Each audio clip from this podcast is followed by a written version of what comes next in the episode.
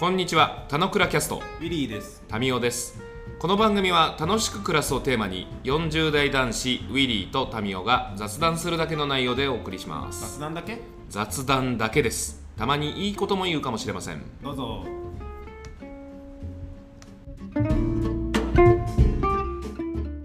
はい、おはようございます。はい、おはようございます。久々に入れてきたね。うん、久々に入れてきたね。そうかな。俺が今枕をどうしようかすごい悩んでたのに。嘘。枕とかねえよ。Where's my pillow? みたいな。本題来いよじゃなくなっちゃうからね。う ん枕は必要なんだね。いや、雑談っすよ。ざそう雑談にアジェンダがある世界とかってもう本当クソだよね。確かに。人生のゆとりっすよ。うん、そう思だって、俺本当思ったんだけどさ、あの、俺浅草またもっと盛り上がる街になっていくといいなと思ってたりするわけですよ。う。うん。でもね、なんか、コンテンツありきの世界でもないよねっていうことを思ってて、それは何を言ってるのかで言うと、あの、浅草に遊びに来た子たちがさ、まあ、その雰囲気を楽しむって世界はあるんだけどさ、うん。でもなんか、なんかこれ、このコンテンツをすごい大事にっていうことの魅力というよりはさ、うん。結局一日いて楽しかったかどうかってさ、うん。一緒にいたやつと盛り上がれたかどうかだったりすんじゃんねと。うん。結局そのコンテンツに割いてる時間なんてトータル100%のうちの半分もいくわけないじゃんねみたいな世界はいはい。誰といるかの方が大事だと。で、結局喫茶店入って喋ってましたみたいな話とかって多いわけじゃん。誰かと遊園地行ったってさ、待ってる時間が長かったりするわけじゃん。って思うとさ、やっぱりさ、誰かとおしゃべりをし続けることが、まあ、人生の楽しみだよねみたいなことを思ったりするわけ。うん。まあ、それがすごい固定的な方がいいっていう人もいれば、いろんなバリエーションがある方がいいっていう人もいて、それはどちらでもいいんだけど、やっぱりおしゃべりを楽しむということだと思うんですよね、人生って。うんっうん。ていうと、枕はうん。大事ですよ。枕選びは大事ですよ。いや、いや、大事だけど、雑談ポッドキャストの中でも枕コーナーと本編コーナーがあるんだってちょっと今認識したよ。いや、まあ、明確には区切ってないですよ。気分ですよ。残り時間とかも気にしながらは、あれだけど、今日俺早めに入ってたから、いいかなと思ったら、あなたがちょっと喉が違ったからでしょ。うん。あ、いや、そうそう、そうだと思う。枕をする余裕があったっていうか、あの、枕がない人生になっちゃってるわけですよ。それは真っ暗だね。うん、そう、人生真っ暗なんですよ。で、そう、タイムプランみたいな概念ってやっぱすごいあった方がいいと思うし、うん。あの、資本主義の時には時間主義が来るみたいな話もあるけど、なんかもう少し豊かに生きるためには金じゃなくて時間だとか何もしない時間だとかおしゃべりだみたいな風に変われないと結構辛いと思うんだけど、それはあれだね、なかなかお金の力が強かったりとか日々忙しい人生からすると転換するためにはちゃんと意識的にやんないと結構流されちゃうね。なるほど。うん俺、クソ暇な毎日だから、ゆとりがありすぎていかんのかもしれないですね。いや、それはでもそう認識できてることが素晴らしいんですよ。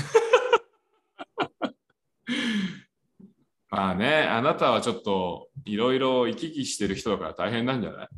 俺は穏やかな時間の中で生きてるから、まあ別に、あそんな焦ることもない感じだけど、うん。あの、ザ結果主義の会社で過ごすのと、ボーイスカウトとクリシンと行き来するとも大変じゃないですか。まあ、全部ね、あの、平野啓一郎さんが言ってたさ、うん自分とはっつって、その、なんていうの？その、なんだっけ、文人、文人の話。文人の時代。あの、自分っていうのは分けられ、ん？分けられないレベルまで細かくしたレベル、うん違うな、なんだっけ？えー、インディビジュアルっていうのは個人であると。分けられない状態まで来てるとこだけども、うん自分がそういう状態になれたら素晴らしいんだけど、なかなかそうはいかなくて、うんやっぱそれぞれコミュニティとかシーンによってそれぞれの自分を使い分けると。つまり自分の中には文人、それぞれの役割がいて、それに対して適切なモードで対応できると人は幸せになれるみたいな論だと思うんだけど、俺ややそれは違うと思ってて、やっぱインディビジュアル、個人としてこうだっていうのがあって、それをどこでもフラットに出せる状態になった方が人はいいんじゃないかなって個人的に思ったりしてるんだけどうん、なんかその点でいくと、あの、ボイスカートの時に行くと、なんでこんな時間ダラダラしてて、まあダラダラっていうかちゃんとしたことやってんだけど、なかなか決まんなくてみたいなシーンにイライラしなくなるようにするとか、逆にその、なんていうの？あの、仕事バシバシやってる時に、全然ゆとりがなくてダメだって思ってイライラしてしまうって自分も両方いるので、なんかその両方イライラしなくて、両方のいいところを取り入れられる自分になりたいな、みたいなのが、俺のあれですね。目目的というか、目指すところですね。どうしたらなるの？どうしたらなるの？うーん。で絶賛やってるっていう感じだけど。さっきのわかんない。雑談内モードの時と雑談あるモードの時が俺の中にもまだあるから、うん、ある程度自然になってきてるけど、やっぱ意識しないとできないから、それは良くない。良くないっていうか、まだ完全でないね。おーまあまあまあ、その使い分けの話もあるし、気分によってもさ、その自分の状態ってあんまコントロールできない時はあるじゃない。朝すげえ嫌なことがあってとか気がかりなことがあってっていう時にフラットにずっと居続けられるかどうかって言ったらやっぱ、まあ、人なんで難しいじゃん。まあ、いやいろんなことを考えながら試行錯誤するのがいいのだろうなとは思うけど。うん。なんか本編っぽい話だね。どうするんですか、今日は？今日、今日は。最近のコロナについて思うことみたいな話しましょうか。なるほど。俺、昨日びっくりしたんだけどさ、うん。俺、もう6時台にはご飯食べてるからさ、うん。あの、我が家ニュースエブリーを、ウィークデーは本当、エブリーデイ見てんじゃねえかっていう感じなの。エブリだけに俺も見てるよ。で、なんか、各国のコロナ状況みたいなのやってくれんじゃん。うん。ニュージーランドの感染者数がやばくてさ、うん、増えちゃったん。しかもね、あ違う違う。死亡者数がやばいんだ。知ってる何人だか即答できないけど、増えたってことと、民主が暴動を起こしてるってことと、あの、抑え込まなくちゃいけない首相が結構追い込まれてる感じになってるのが象徴的だなと思った。え、昨日のニュース違うよ。え、昨日ニュースそれだよ違うよ。ニュージーランドだよ。ニュージーランドそうだよ。ちげえよ。嘘もともと死亡者数は27人で、うんくっそ少なくて、で、感染者数が増えてくることに対して、うん。えーみんなの行動を制限しようって動きに対しての反発のデモでしょ。そう。でも人数が増えたっていう話はあったっけ？あ、人数とか死亡者数が増えたとかってそんなあったっけ？いや、増えてないの。27人ってクソ少ないの。クソ少ない状況の中で、うん世界見渡してみて、アメリカの死亡者数なんかと比較したら、まあ、俺昨日昨日も調べちゃったあれなんだけどさ、その27人が結局人口何人に対して27人なのかっていう話だったりするんじゃん。うん。で、ニュージーランドの人口知らねえなと思って調べたら、500万人らしいの。うんうん。まあ、東京都よりも少ねえみたいな世界なんだけど、まあ、それにしても、まあ、ちょっとまあ、その、お亡くなりになられた方に対しては申し訳ないかもしれないけどさ、全世界で見たらさ、うんとてつもなく少ないじゃん。そうね、優等生だよね。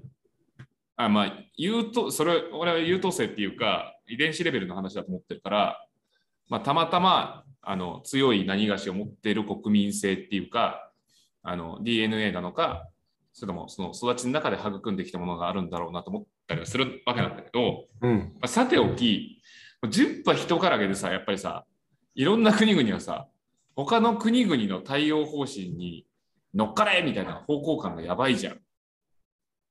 韓国とかも死者数とてつもなく少ないじゃん。うん。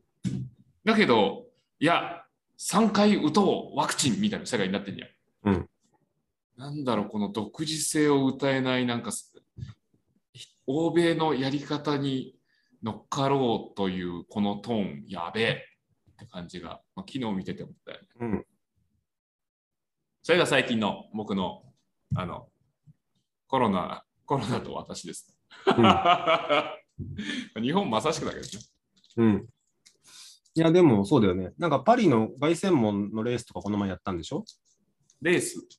凱旋門なんだっけ？競馬の何かやったんでしょ？イベントがあって、ほんそこのニュースっていうか映像とかを日曜見てた人がいた、生体先生が見てたって言ってて、うんうん。みんなマスクしなくて、うんうん。もう大、観客がもうこの大歓声の中うんやってて、あれこれどこの時代のどこの国だみたいな一瞬見て思ったんだって、うんうんこんな世界ってもうあるのかみたいな。けど、まあ確かに、まあ、どっちに寄りすぎるわけじゃないけど、日本人がマスクを外せる人は日が来るのかとか、うんうん。大規模イベントとかを楽しめる日っていつになったら来るのかとかをちょっと考えちゃったなっていうのが昨日思ったよってはいはいはいはいいう感じ。でもやっぱ人と会うリハビリを結構たくさんしていかないと結構孤独になってしまうっていうか、社会と分断されてしまうかなと思ってて、うんうん。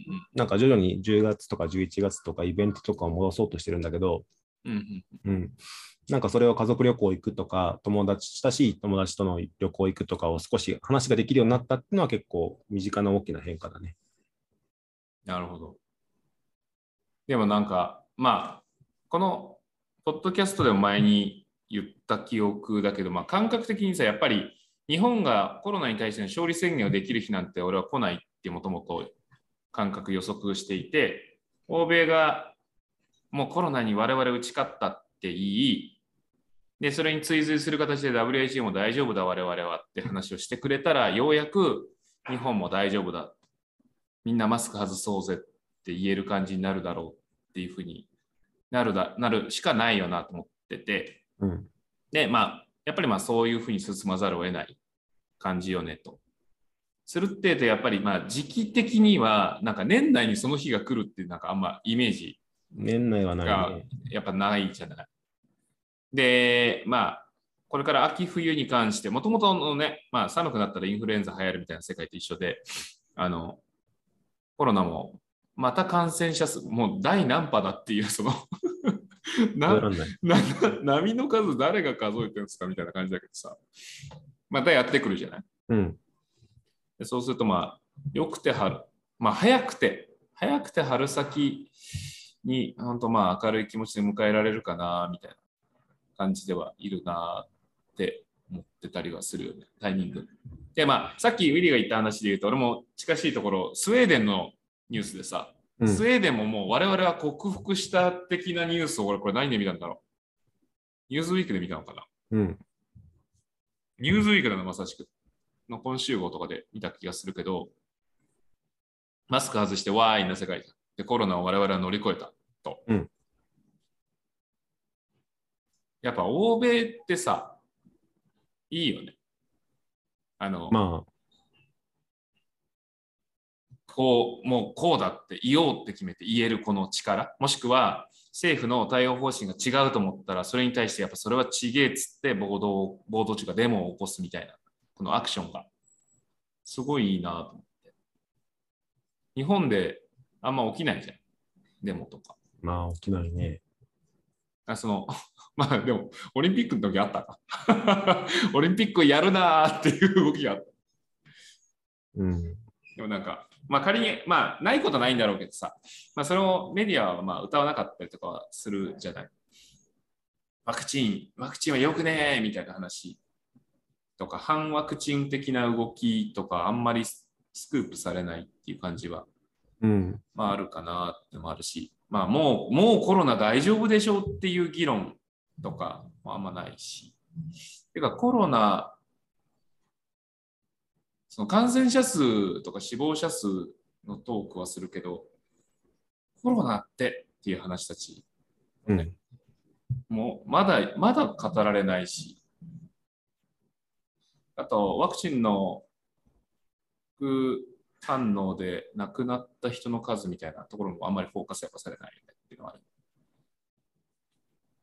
からまあそこは、まあ、来年以降ちょっと落ち着いてからなんか検証される日が来るんだろうなと思うけど、検証される日にはもうみんな喉元過ぎたものとしてやっぱ取り扱わなくなっちゃうんじゃないかなって気はするね。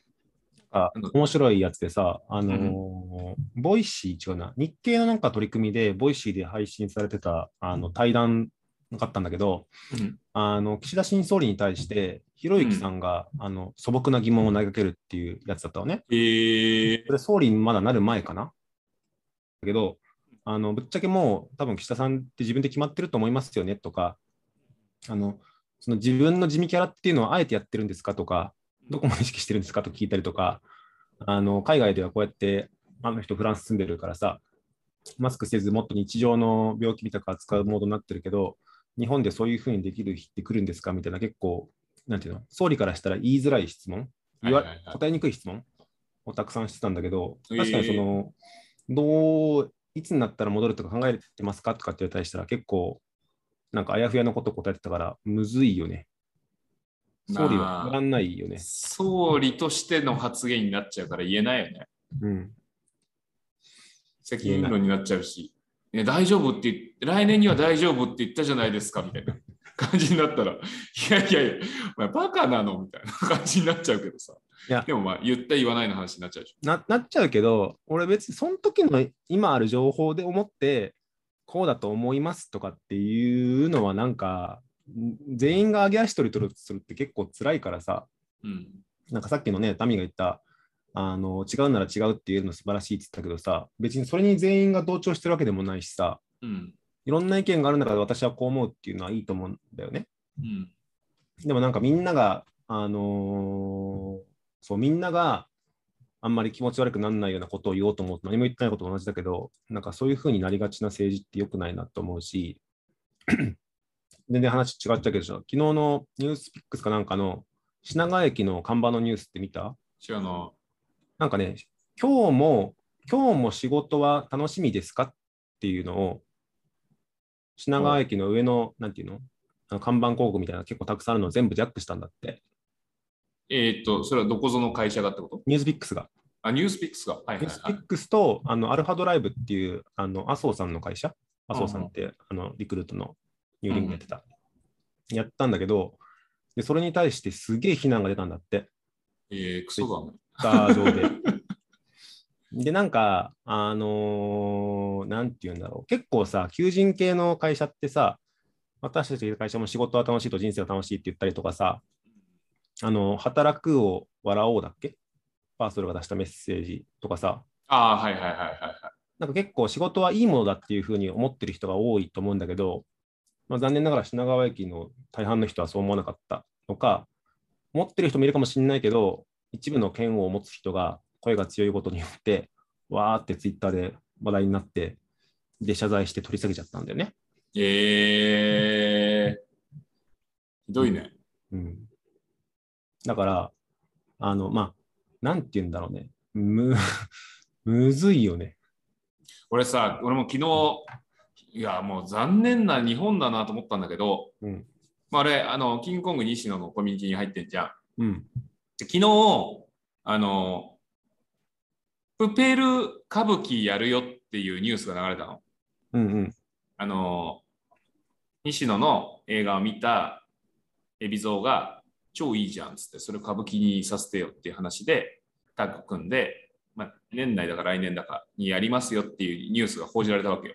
うんで、そのヤフーニュースはさ、コメントかけるじゃん。いうん。や昨日の朝段階のコメントがまあ数百集まったから見たんだけど、うんみんな大批判なの。伝統的な歌舞伎を怪我あ、する。そうそうそうそうそうそう。もう笑うぐらい、うんあこれね、いや、超いいニュースみたいに言ってる人がもう混じるならいいんだけど、うん。純度なく混じりっけなしの批判なの、うん。数百件が。うん。おこれみんなすげえなーと思って。うん。確かにそのいいと思ってる人もそこでわざわざ言うとかっていうのは多分ためらうんだよ。うん。で、なんか、まあ、そういうことってあるよねっていう感覚はなんか日本人、今の時代生きてる日本人共有のもんだと思うけどさ、うん。あえて、いやいや、何みんな言ってんのってこう言うことなんてしないじゃない？メリットないから。うん。で、なんかこう批判ありき、上げ足取り、足引っ張り。で、なんか、新しいことをやろうとするとかさ、えなんか誰にも迷惑かけないけど、こう、チャレンジングなことをするとかってことを、なんか、許さない。まあ、それだけフラストレーションが溜まってるんだっていうことなのかもしれないけど、なんか、残念極まりないな、ことを俺もうん。感じてたから、なんかすごいタイムリー。うん。ヤフーニュースのコメント欄はもうすでに2チャンネル化してるからね。あれやばいよね。俺もさ、過去にさ、うん。なんか IT メディアかなんかのニュースで取り上げ、俺個人にフォーカスしてもらった記事取り上げてもらった時にさ、うん。そんなコメントつかなかったけど、まあ批判的だったもんね。うん書かれてたことが。リクルートやめない方が良かったと思いますよ。みたいな まあどの口が言ってんのみたいな。いやーあそこの機能は閉じた方がいいと思うんだけどね。閉じれないよね。でもまあ、またコロナによってそれが増幅されてる感じはあるじゃん。うん。その、なんだろう。楽しくない自分ってこの向き合わざるを得ないからさ。自分で楽しくしようとしていける人しか楽しくなれない時代を生きてるじゃない。去年、今年。そうねだか。ら、うん。ちょっと、まあ、残り、俺の感覚、超ハッピープラン、来年の春先4月にはちょっとマスク外せてるかな予想の中で言うと、半年間耐えられるかどうか、うん。僕らが。だってまたなんかさ、選挙でしょ？もうなんかもうあれないでよって思っちゃうね。なんか支持率は、あの、なんだっけ ?NHK が49だっけ？あ、そうなんだ。あの、日経が60、あれ ?55 とかかな？うんうんなんか半数いってるやつといってないやつがあったりしたけど、あんま高くないってスタートみたいだね。ああ、まあ、なるほど。まあ、菅さんの時もうちょい良かったよ。あ、そうそう、よかった。そうだよ。いやー、そう。なんでさ、選挙するかね。選挙なんでするか？大きい話だね。いや、もともと、まあ、秋、秋選挙っていう話で進んでたじゃん。もともと菅さんの時から。これなんでなんだったっけ？そもそも。人気だからじゃないの？え、違うっしわかんない。俺全然選挙詳しくないわ。ょ。解散さすんじゃないの？まあい。いやなんか無駄だなーって。で、また投票率がとかみたいな話になるわけじゃん。うん。え、だってコロナで。投票コロナで出るなってお前らが言ってんだろうみたい電子投票一番しやすいと思うけどね。な。ね。そっちが整えて進めましょうみたいな話の方が、ね、重要も関係しました。もうヤフーコメントのところに投票機能つけたらみんな悪い投票しまくると不信任案通せる。それが民意かどうかちょっとわかんないけど。あ、そうね。まあ一部だね。いやー、いかんね。コロナの話を外れてって感じになっちゃうけど。でも、うんウィリー予想的にはいつぐらいになったら、いつぐらいまでこれを僕らはいつぐらいっていうか次の波が来るかどうかだね。だから要はね、冬になったらまた波が来るって言われてるけど、ワクチンのそうは言っても効能が少なからずあるんだったらば、波がなくないのか、少なからず少し小さい波なのかってできれば、ちょっとね、来年に向けての弾みがつくと思うんだけど、うんうん来年とかまだわかんないから、そこをしのげるかどうかじゃないかなと思ってる。そこって年末ね。うんうんうんうんなるほど。まあ、でもなんかね年年内に良くなることはないよね。うん、どどっちもあるからさ、どっちもあるって戻る可能性もあるし、戻るってうんコロナ側に戻る可能性もあるし、リアルが戻る可能性もあるから、なんか俺どっちも行き来できる生活をちゃんと身につけとくっていうのが、俺が思ってることかな。なあ、あ、やべえ、時間だ。畳んどいてくださはい。ということで、えっと、今日は最近のコロナについて思うことについてお話でした。